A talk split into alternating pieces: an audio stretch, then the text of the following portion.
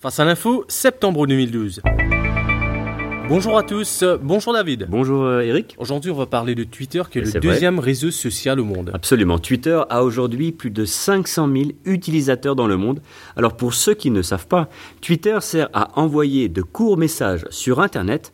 Ce court message doit comporter un maximum de 140 caractères. On appelle cela un tweet. En français, on aurait dit un gazouillis. Ok très bien David. Donc si j'envoie un tweet comme vous dites, qui peut voir mon message? Eh bien, tous ceux qui vous suivent sur Twitter seront immédiatement informés. C'est-à-dire que tous ceux qui un jour ont décidé de s'abonner à vos messages, c'est-à-dire à vos tweets, seront informés.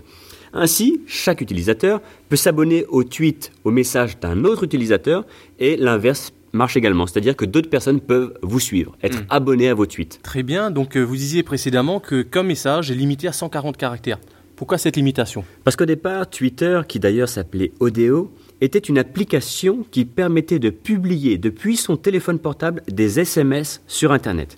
Et rappelez-vous, Eric, les premiers SMS, combien pouvaient-ils avoir de caractères au maximum Alors si je m'en souviens bien, 160. Exactement. Aujourd'hui, 140 caractères sont utilisés pour le message et 20 caractères pour le nom d'utilisateur. 140 plus 20, ça fait 160. Cette limitation, qui peut sembler frustrante au départ, est en fait l'une des raisons du succès de Twitter. Ah bon? Oui, alors les messages, les tweets sont forcément beaucoup plus courts, ce qui évite que les gens racontent des romans, mais qu'ils s'en tiennent au strict minimum, à l'essentiel, ce qui n'est pas le cas de beaucoup d'autres plateformes concurrentes. Twitter se démarque donc par son dénuement, si je puis. Autre avantage, c'est que non seulement on communique brièvement, mais surtout en un éclair à toute la planète. Par exemple, lors du printemps arabe, les jeunes manifestants dans la rue envoyaient depuis leur téléphone portable un tweet pour informer les autres manifestants utilisant Twitter où se trouvaient les barrages de police. Et ainsi, la foule de manifestants était beaucoup plus réactive, beaucoup plus d'ailleurs que la police. C'est aussi l'une des raisons qui ont poussé certains gouvernements à bloquer les réseaux sociaux. Aujourd'hui, des personnages publics comme les artistes, les sportifs, les politiciens utilisent Twitter pour communiquer. Par exemple, Barack Obama a 7 millions d'abonnés, de gens qui suivent ses tweets, ses messages. Don Moen, Justin Bieber, Lance Armstrong, toutes ces personnes ont des comptes Twitter et communiquent. Plus besoin de conférences de presse, plus besoin d'attachés de presse. Avec Twitter, ça va beaucoup plus vite. Un autre exemple, lors de l'assaut de Ben Laden, il y a eu 3440 tweets par seconde. Ça fait 22 millions de tweets, de messages en deux heures. Les médias traditionnels, comme la télévision et les journaux, étaient déjà bien en retard. C'est affolant. Enfin, il existe plein de petites applications qui facilitent l'utilisation de Twitter et qui permettent aux utilisateurs d'envoyer des tweets depuis leur téléphone portable, qu'ils soient sur Android, sur iPhone ou sur iPad. Au total, c'est plus de 100 000 applications pour faciliter la communication sur Twitter. Eh bien dites-moi, c'est impressionnant. Mais pour moi qui ne suis pas du tout intéressé avec Twitter, je me pose la question, mais qui sont les principaux utilisateurs de ce réseau social? Eh bien, il faut distinguer deux groupes. Il y a ceux qui ont besoin de l'info très rapidement. Ce sont les journalistes, les professeurs, les étudiants. Pour eux, l'information est critique et doit être rapide. Ils appartiennent aux 76% des utilisateurs de Twitter qui ne sont que des spectateurs, qui ne font que lire. Et puis, il y a tous ceux qui ont besoin de communiquer. Ce sont principalement des politiciens, des sportifs, des animateurs télé. Tous ces gens doivent communiquer puisqu'ils sont des personnages publics. Ce deuxième groupe d'utilisateurs, de ceux qui communiquent, représente 24% de l'ensemble des utilisateurs de Twitter.